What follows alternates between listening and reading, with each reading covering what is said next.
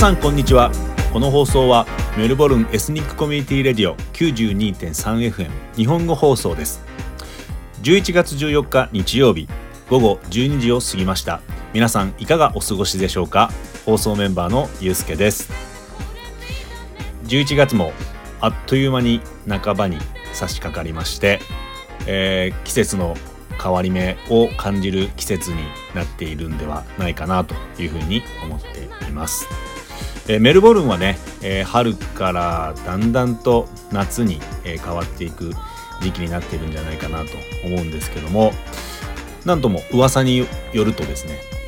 噂によるとですねというか噂によると最近雨が多いということででなかなか気温も上がっていないというふうに聞いていますが皆さん体調など崩されていないでしょうか。東京もですねあの寒暖の差がありまして、まあ、昼間は、まあ、この時期にしては若干暖かいかなとも20度前後ぐらいまで上がるんですけどえっ、ー、と朝晩はそれでも10度ぐらいまで、えー、下がる感じですね。ちょっとねあの布団から出るのがあの大変な時期になりつつありますね。あの10月のハロウィンが終わってなんとなく街の感じがねクリスマスに近づいてきていて、まあ、メルボルンに住まれている皆さんはね、まあ、真夏のクリスマスということであの何、ー、て言うのかな感覚が全然違うのかなっていう感じはしますけどもなんとなくそういった足音が感じる、えー、時期になってきました。えっ、とまあ僕が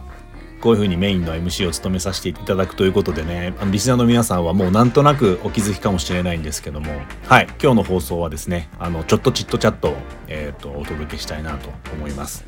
でいつもだったらですねあのちょっとチットチャット僕と一緒にですねみどりさんが、えー、やってもらってるんですけども、えー、本日はですね僕一人であのちょっとチットチャットあのお届けしたいと思っております。そこでですね、あのー、今日のテーマなんですけども、Facebook の方でもね、告知させてもらってる通りですね、え現在、えオーストラリア5つの都市でね、開催されている、えジャパンフィルムフェスティバルをちょっと特集させていただこうかなというふうに思っております。えー、注目と言いますか、まあ、僕が個人的なおすすめ作品をですね、1、2、3、5つぐらいちょっと皆さんに紹介させてもらおうかなというふうに思っています。えもしね、えー、っと、今後、ジャパンフィルムフェスティバルの方にね、行ってみようかなとか、あ、なんかちょっと興味があるみたいなね、人がいましたら、えー、その辺をね、参考にしていただいて、是非、えー、足を運んでいただけたらなというふうに思います。はい、えー、そういうことでね、えー、今日の日本語放送ですけども、えー、ジャパンフィルムフェスティバルをね、えー、とちょっと取り上げさせていただいてちょっとじっとチャットであの僕がねゆるーく一人でえっ、ー、となんていうんですかね語っていこう語っていくとこまではいかないですけどねあのお話ししていこうかなというふうに思っておりますので、えー、1時間えっ、とリスナーの皆さんはねお,、あのお付き合いいただけたらなというふうに思います、えー、それでは、えー、ちょっとチットチャット早速行ってみましょう。どうぞ。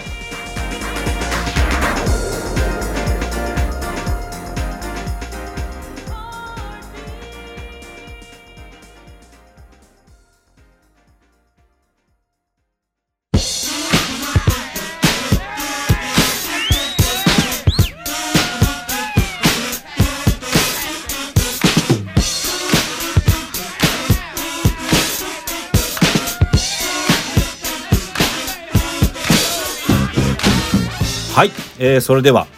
えー、11月のちょっとチットチャット早速始めさせていただこうというふうに思っております。えー、冒頭でもねお話しさせてもらった通り、えー、今月のちょっとチットチャットは日本映画祭2021、えー、ジャパンフィルムフェスティバルを僕ゆうすけがえー、と日本映画祭をというか日本映画祭についてね、え、っと少しお話しさせてもらおうかなというふうに思っております。えー、皆さんもねもうすでにあのご存知の方も多いんじゃないかなというふうに思うんですけども、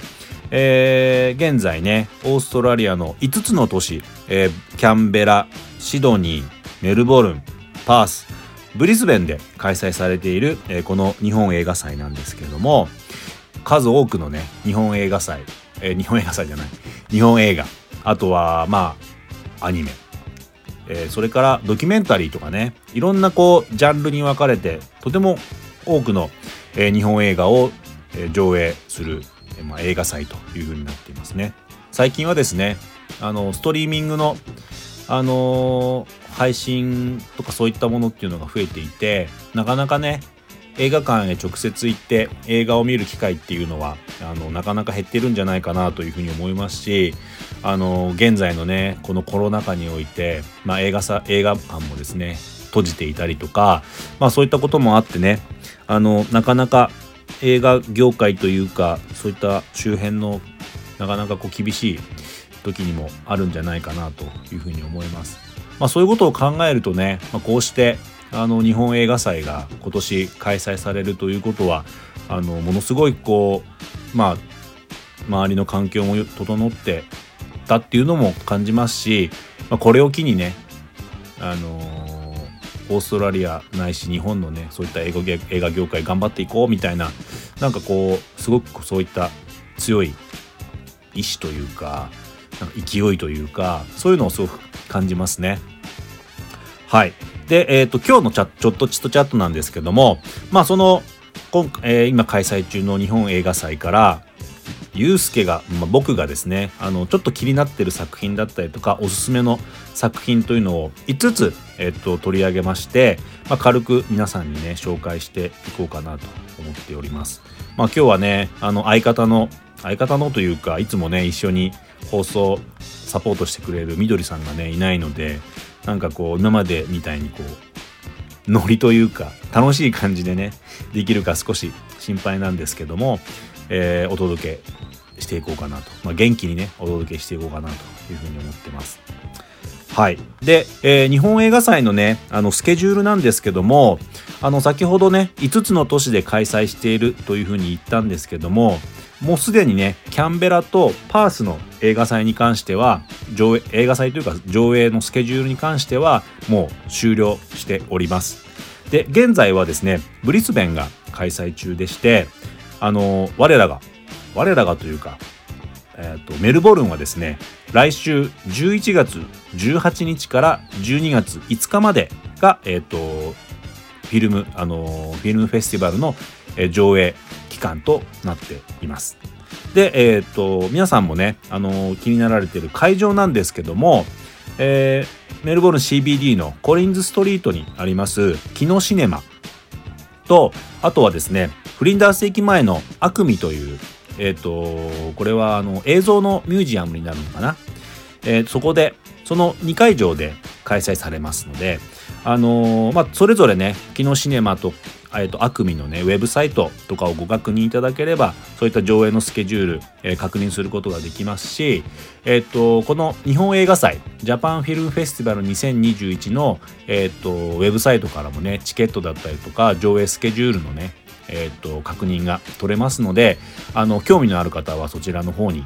チェックしてみてください。で、えっと、リンク先に関してはですね、あの、日本語放送の、あの、Facebook の方にも、えっと、リンク貼ってありますので、えっと、気になる方は、リスナーの方で気になる方は、そちらチェックしてみてもらえたらなというふうに思っております。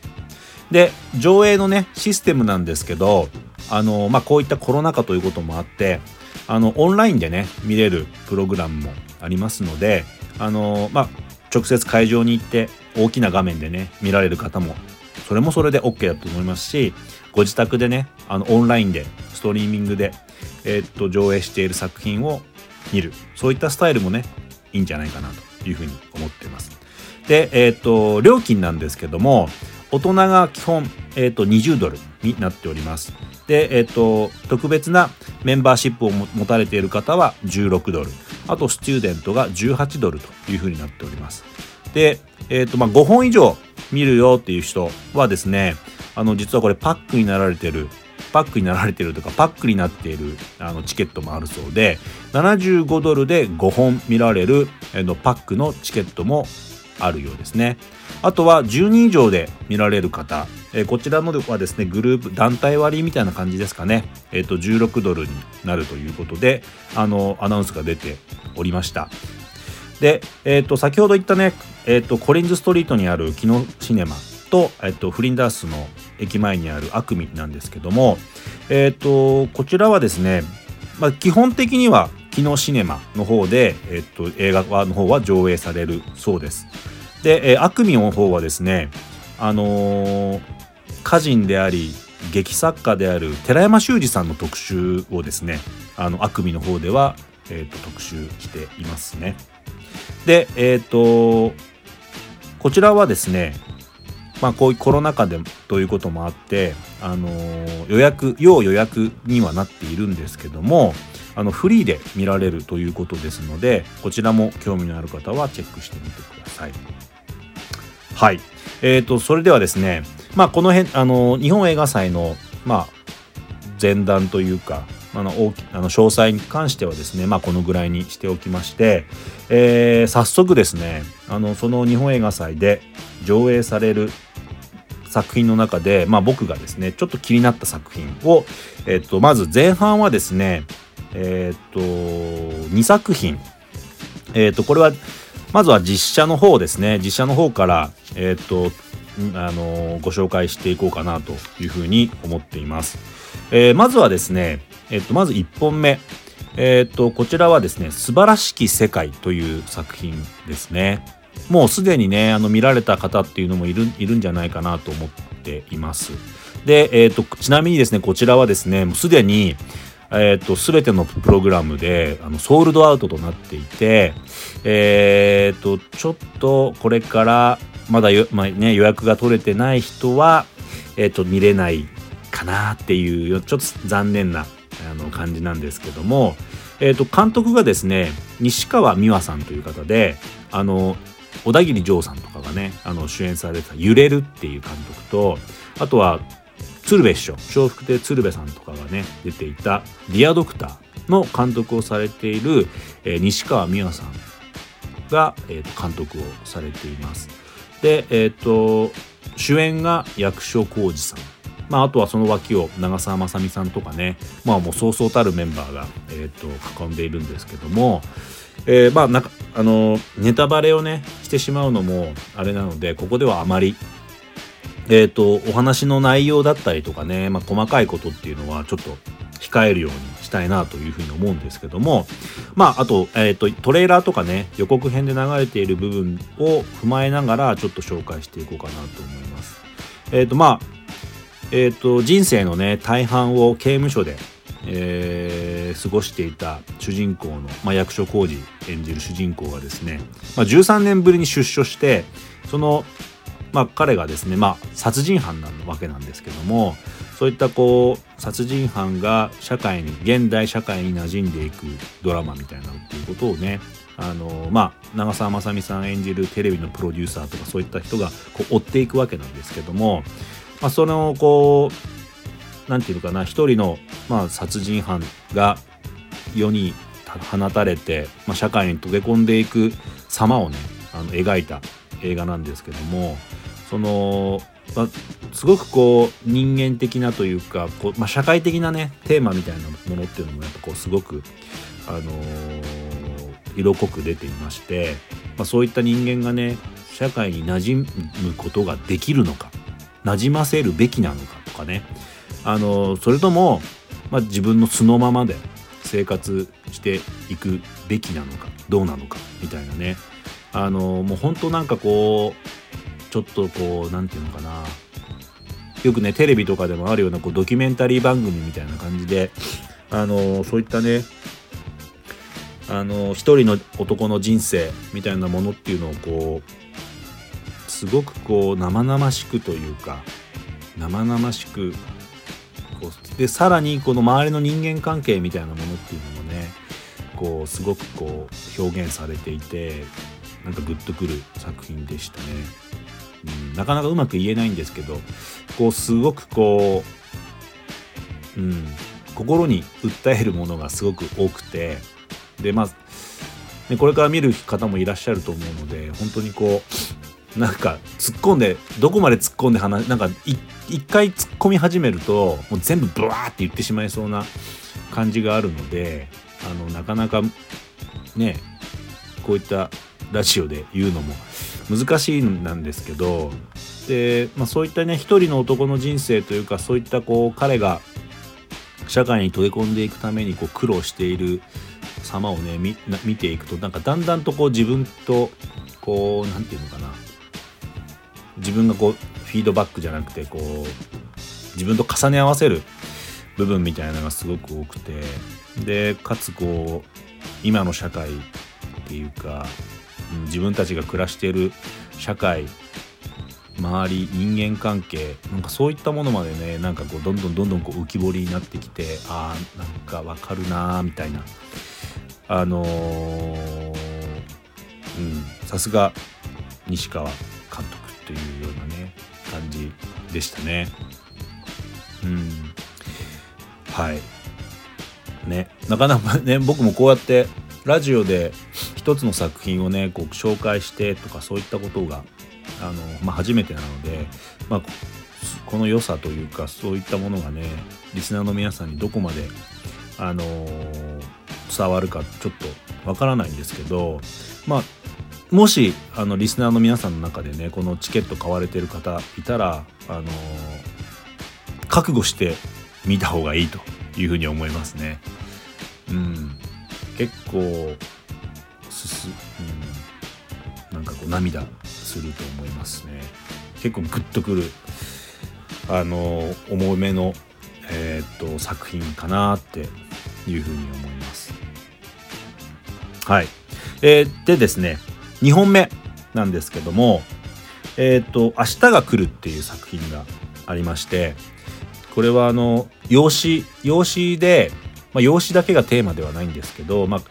子供ができなくて授かられなかった、まあ、夫婦があの、まあ、養子縁組でね子供をえーとまあ、授かるというところから始まるんですけどもでそこでまあ一本電話がかかってきて、まあ、子供を返してほしいという電話がかかってくるんですね、まあ、そういったところから物語がバーッと始まっていくんですけどもまあこのドラマもね、まあ、一番一番最初に紹介した「まあ、素晴らしき世界と」まあ、同じ同じようなというかあのものすごくこの人間関係とかねその今の社会とかねそういったものっていうのがこうあってでまあ何て言うのかな素晴らしき世界に関しては、まあ、一人の男を通じて、まあ、自分とは何なのかみたいなそういったこう部分をあのー考えさせられるような映画なんですけどあのこの「明日が来る」っていう作品に関してはですね何て言うのかな家族の愛とかまあなんかそういったものをこうもう一回思い返されるみたいな感じの映画なんじゃないかなというふうに思います。あのまあ、この映画に関してはね、あのー、僕自身がまだちょっと見ていないのでなかなかこうこうだったよとかああだったよとかっていうことはちょっと言えないんですけどもあのまあいろいろと調べたりとか、まあ、予告編を見たりとかしてああこれも見てみたいなっていうような、あのー、作品でしたね。で特にねこれ実はミステリーなんですね。あのまああの気になる方はねこの「明日が来るの」のあのウェブサイト公式のウェブサイトがあるので、まあ、そちらをあのチェックしてもらえればいいかなとは思うんですけどもこの作品がですねえっ、ー、と実はミステリーになっていてその、まあ、子供を返してほしいって言ったまあね養子でもらった実の母親からのそういったものなんですけども、まあ、そこにね何かしらの謎があるということであの、まあ、正直どういう展開になるんだろうっていうあの、僕もとても興味があるのでメルボルンでの日本映画祭が開催されるタイミングでねちょっと見ようかなというふうに思ってます。あのこちらのねあの明日が来るに関してはまだチケットが残っているようなんですのであのぜひねあの見ていただいて感想を聞かせていただけたらなというふうに思っています。はい。ということでまあ、っという間であるんですけど、まあ、5本中2本、えー、この前半でねあのご紹介させていただきました。もう本当にねなんかさっきも言ったんですけどあのー、難しいですね。こんなねこんなねというかあの特集をしておきながらあのー、やってみようと思って決めてあのね紹介してみようとかいうふうに思って映画を紹介してみよう見てるんですけどなんかやっぱね映画とかそういったものっていうのはこうバーって出てきちゃうものがあるのでなかなか難しいですね。あの映画評論家のねえっ、ー、となんだろう有名なね方たちとかすごいなってやっぱ思いますね。あのラジオとか聞いててもねあのそういった映画評論家の方たちがあのおすすめ映画とかやってますけど実際僕のね友達にもいるんですけどあやっぱうまいなって聞いてて面白いなと思いますしまあちょっとね力不足で大変申し訳ないんですけどあのー、後半もね引き続き後半はねどちらかというとアニメーションをねちょっと紹介したいなと思っていてまあ自分がねあのアニメーションを作ってるっていうこともありますのであのー、まあお話全体のお話のねあのいいところとかも紹介しつつそのね作品のどこが素晴らしいのかみたいなどこがすごいぞみたいなところっていうのもねあの少しお話しさせてもらいながらあの、残りの3本をね紹介していこうかなというふうに思っています。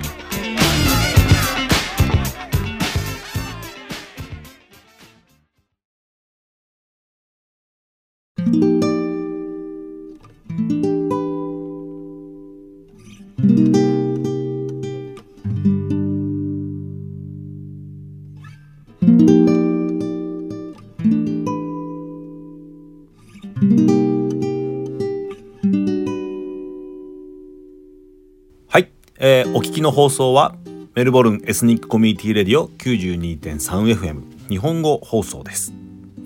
はい、えー、今月のちょっとチットチャット、えー、前半はね、えー、今回、えー、特集させてもらってます、えー、ジャパンフィルムフェスティバル2021の、えー、僕のねゆうすけの、えー、おすすめ邦画、えー、2作品、えー、紹介させてもらいました。えっ、とそれではね後半戦なんですけども後半戦はねちょっとあのまあ僕が何て言うんですかねずっとこう制作あとは研究というかそういったものを進めているアニメーションをねあのいくつか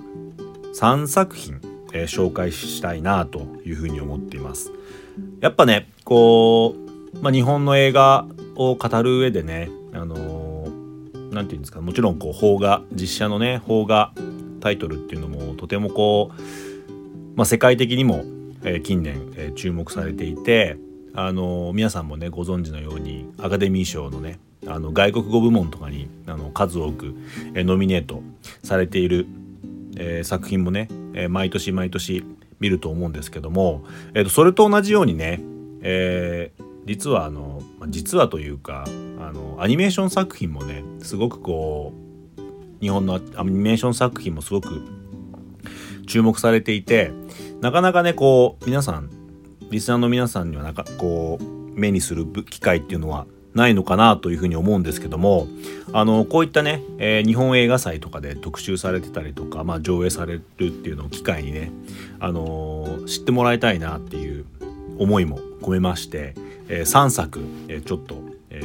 ご紹介したいと思います。まずは1つ目えー、煙突町のプペルっていう作品なんですけども、えーと、これはねもうすでにあのー、アニメーションではなくて絵本とかであのご存知の方も多いんじゃないかなと思うんですけどもあのお笑い芸人あのお笑いコンビの、えー、キングコングの西野昭弘さんが原作原案かまされているあの煙突町のプペルっていう絵本があるんですけども、まあ、それをですね、あのアニメーション化した作品になります。で、これはですね、2020、えー、ごめんなさい、2016年に絵本で、えー、っと、出版されているんですけども、それを2020年、去年ですね、えー、アニメーション化した作品になりますね。で、えー、第44回日本アカデミー賞優秀アニメーション作品賞を受賞していたりとかですね。あとは、えーと、世界にはですね、あのー、アニメーションのアニメーションだけを集めたせあのフィルムフェスティバルっていうのがありましてで、えー、世界最大最古の、えーアヌシー国際アニメーションフェスティバル2021というところの、まあ、長編部門でノミネートされていたりとかですね結構この作品は世界各国のフィルムフェスティバルで入選をされているということで世界的にも評価が高い作品になっています。でまあもちろんねあのお話自体もすごくこううんあの面白いお話なんですけどもあの特にね注目していただきたいのがこの煙突のプペルのこの制作されて制作したアニメーションがアニメーションスタジオがですねスタジオ 4°C という、えーと、スタジオなんですけども、えー、鉄痕キンクリート松本太陽の鉄鉄痕キンクリートっていう作品とかですねあとは古くは大友克洋の「メモリーズ」っていう、まあ、短編作品があるんですけども、えーと、そういった、えーとまあ、有名なというか皆さんもご存知ではないかなというような作品をこう手がけているスタジオ 4°C というスタジオが作っていることによって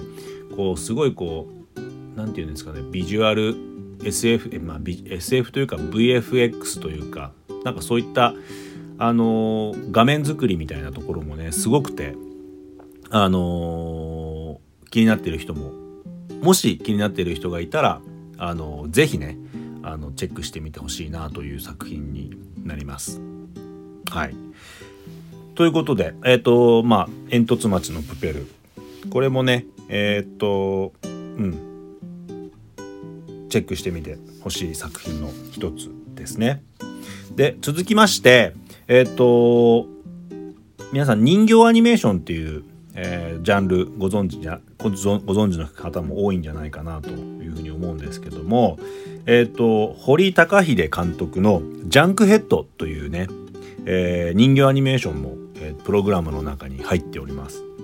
でえ、ー、とこの作品はですね、まあ、多分ご存知ない方が多いんじゃないかなというふうに思うんですけども実はね、あの日本では、まあ、結構こう何て言うのかなまあ、ちょっと何これっていうような感じで、まあ、ブームではないんですけどちょっとこう話題になった作品でして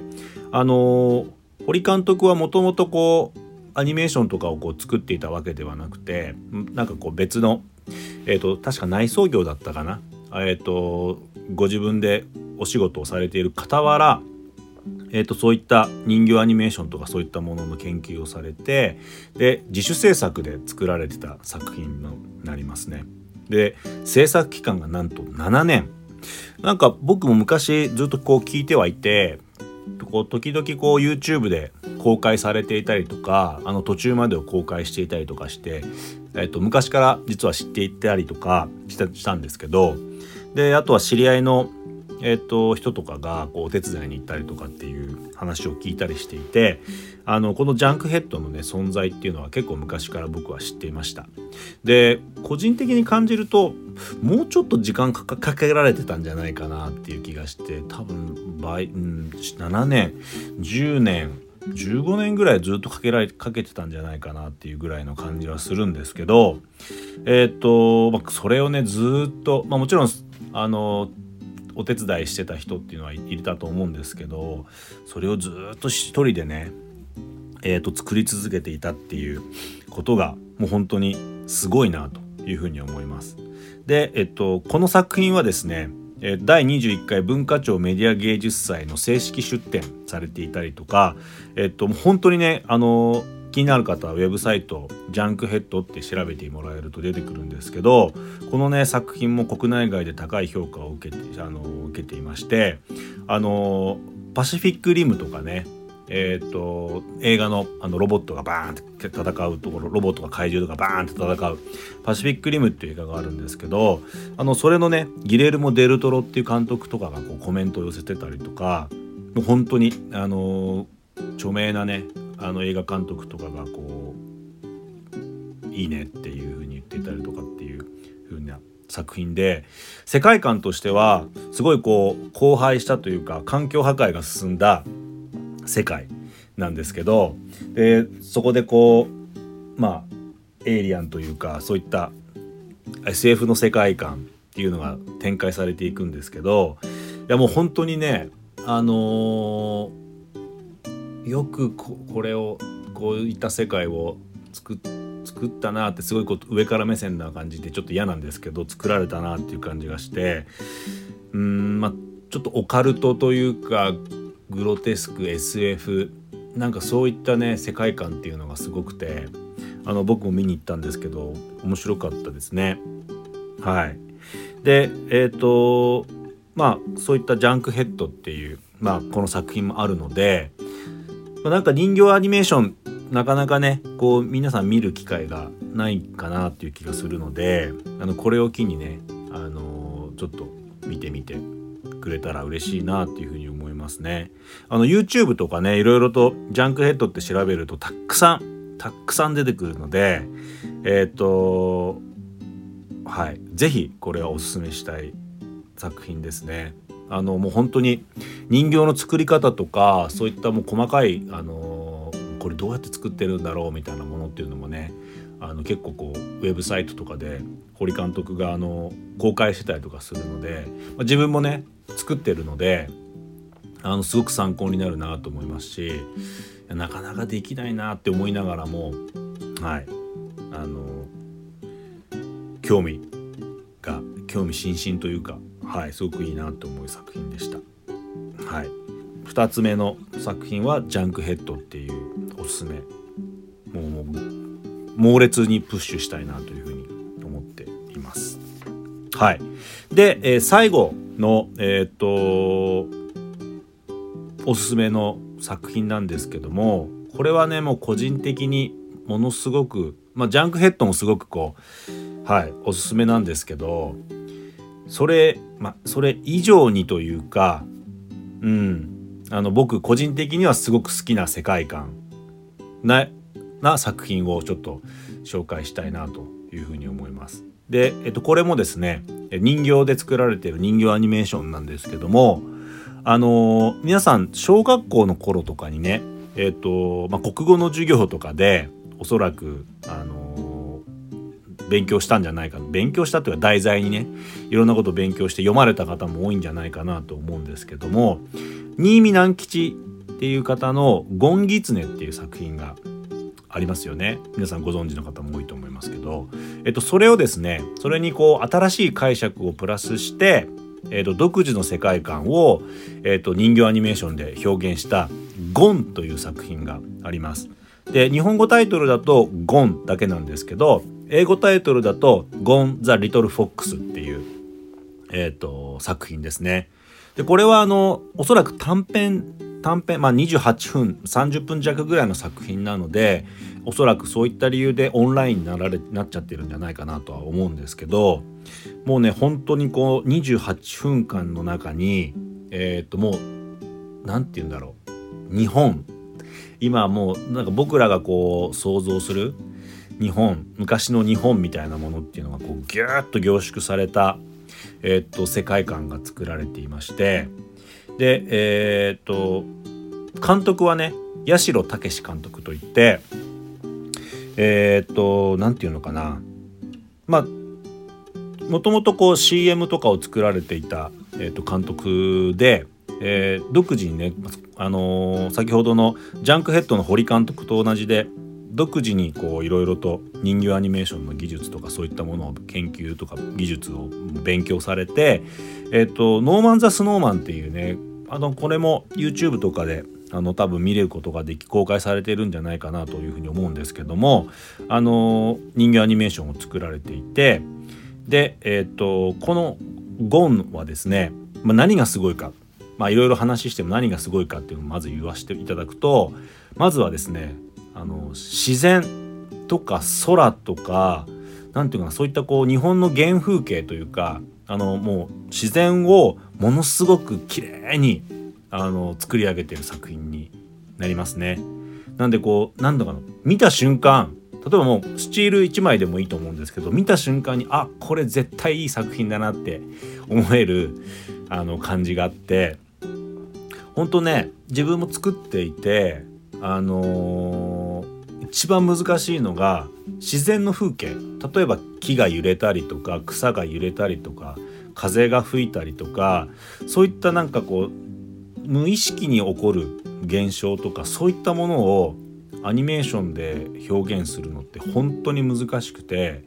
あの何て言うんですかね。僕らが何て言うのもう本当に意識していないもの動かないものを例えば風とかそういったもので動かす。もうそれ一つねその動きの一つでいろんな表情とかがあの表現することができて、うん、なんか本当に難しいんですよね。でもそういったものの色だったりとか動きだったりとかもう全体の空気感みたいなものっていうのを本当にこう表現されてる作品だなって思っていて何て言うのかなもう見た瞬間にうわすげえっていうあの印象を持ちましたね。で人形がまあ八代監督のあのこのゴンのところでもその人形を作られてるところのこう何て言うのかなあのシーンみたいなシーンというかそういったものをねウェブサイトとかで公開されてるんですけどあの木で、ね、木彫りの人形というか木でできた人形なんですよね。まあ、そういったこう質感みたいなものっていうのもすごくお話にマッチしていてなんかこううんなんだろうな自分も日本人なんですけど日本人が忘れていた何かみたいなものっていうのを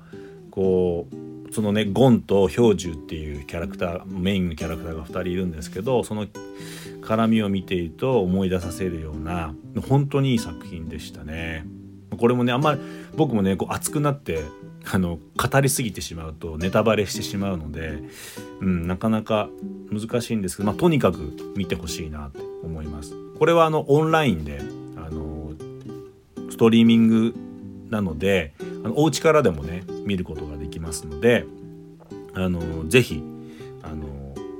チェックしてもらえたらなというふうに思ってますこのゴンに関してはですね11月15日から21日の間にストリーミングであの公開公開というか上映されるそうですのでもしご興味のある方は是非ねあのゴン見てみてもらえればなというふうに思ってます。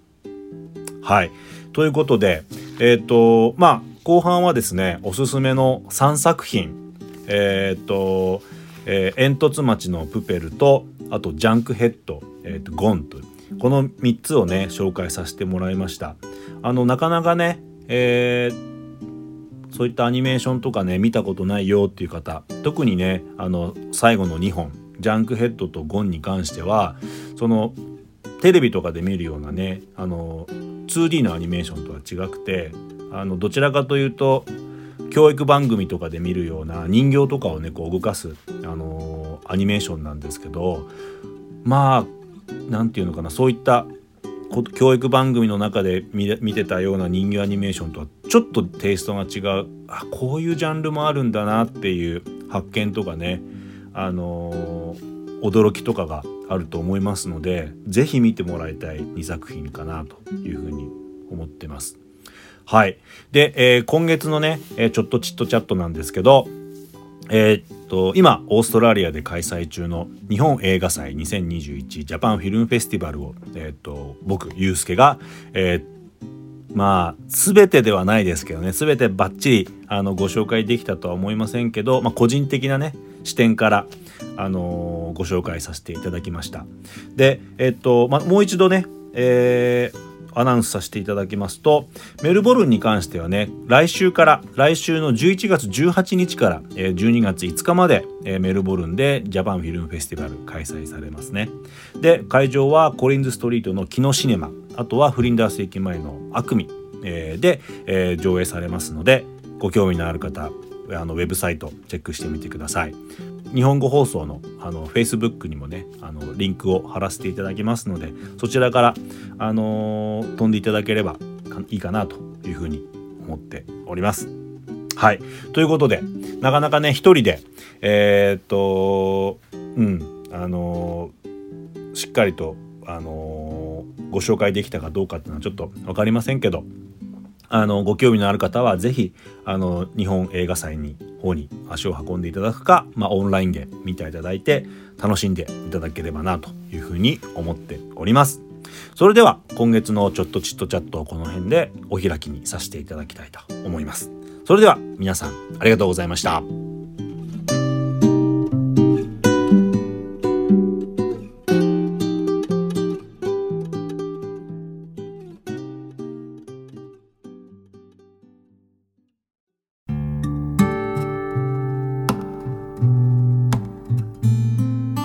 はい、えー、今週の放送もあっという間にエンディングのコーナーになってしまいました。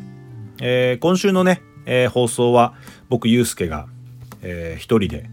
あのー、つらつらと、あのー、お話しさせていただいたんですけども今ねオーストラリアで開催中の日本映画祭ジャパンフィルムフェスティバル2021を、えー、特集させていただきましたでえっ、ともう本当ね今日は何だろうかな邦画アニメーション合わせて5つの作品をねちょっと紹介させてもらったんですけどもそれ以外にもね本当にたくさんのアニメーションあの邦画アニメーション、えー、ドキュメンタリー映画みたいなものがねあの上映されるので本当にこううんチェックしてもらいたいとても面白いイベントだと思いますのであのご興味のある方はチェックしてみてください。ではですね、えっと、ここであの日本語放送からあの少しあのアナウンスをさせていただきます。あの日々ね僕たちあの日本語放送を支えていただいているリスナーの方々もとあのメンバーシップの方々にはね本当に心から感謝したいなというふうに思っています少しずつ少しずつですけど僕今までのね日常があの取り戻しつつあってあの早くねスタジオから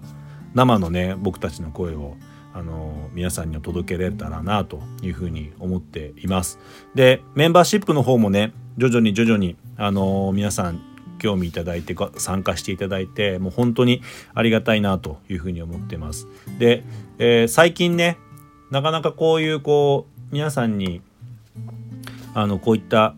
ご報告ができていなかったんですけども新しくね、えー、メンバーシップになられた方をちょっとご紹介したいなというふうに思ってます。藤本千尋さんえ、ー、と藤本藤本さんはね実は1995年から約10年間あのこのね日本語放送で活動されてたという僕たちの、ね、大先輩でありますね。でメンバーシップをリニューアルしていただいたということでもう本当にありがとうございます。今はねちょっと子育てされてるということで、まあ、お忙しい時期かなというふうに思うんですけどももしねあの余裕ができた時はねまたラジオ参加していただいてあのもう本当にベテランパーソナリティとしてね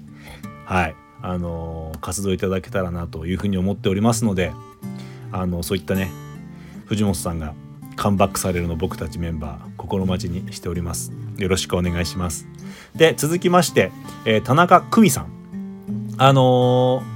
みどりさんがねあのー担当されてるわわわわわわアワーわわわアワーなかなかちょっと言いづらいんですけどわわわアワーの第2回のゲストとしてお話しいただいた田中さん。えっ、ー、と日本でねボディビルダーチャンピオンになられたお話だったりとか現在携わられてるマッサージのお話とかね、えー、とそういったあとは、えー、日本語教室も開催されているということで本当にこう多方面で活躍されている様子をねあのみどりさんがインタビューしてあのお話ししていただきました。であの本当にねまた何か機会があったらね日本語放送さあのなんていうのかな放送にもあの参加していただいてまたね楽しいお話を聞かせていただけたらなというふうに思っています。田中久美さん本当にありがとうございました。はい。えっ、ー、と、本日はね、まあ、時間の関係で2名のご紹介と、えー、させていただきますけれども、またね、えっ、ー、と、メンバーシップとして参加いただけた方のね、ご紹介をさせていただけたらなというふうに思っております。はい。で、メンバーシップね、と、あの、に関しましては、あの、こちらもね、あの、フェイあの、日本語放送の Facebook ページからご確認いただけたらなというふうに思っております。その他ね僕たちのあのインスタグラムだったりとかフェイスブックページその他ね、えー、もろもろチェックできますのであのぜひあのそちらの方ご確認いただけたらなというふうに思っております。はい、えー、それではね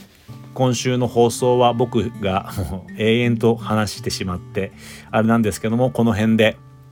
終わらせていただこうかなというふうに思っております。はい、えー、季節の変わり目でねもう本当に寒暖差あとはもう天気もね優れない日が続いているかと思いますけれども本当にもう体調だけには十分ご自愛いただいてはい。あのまたね来週元気にあのお会いできたらなというふうに思っております、えー、それではね皆さん素敵な1週間をお過ごしください。さようなら。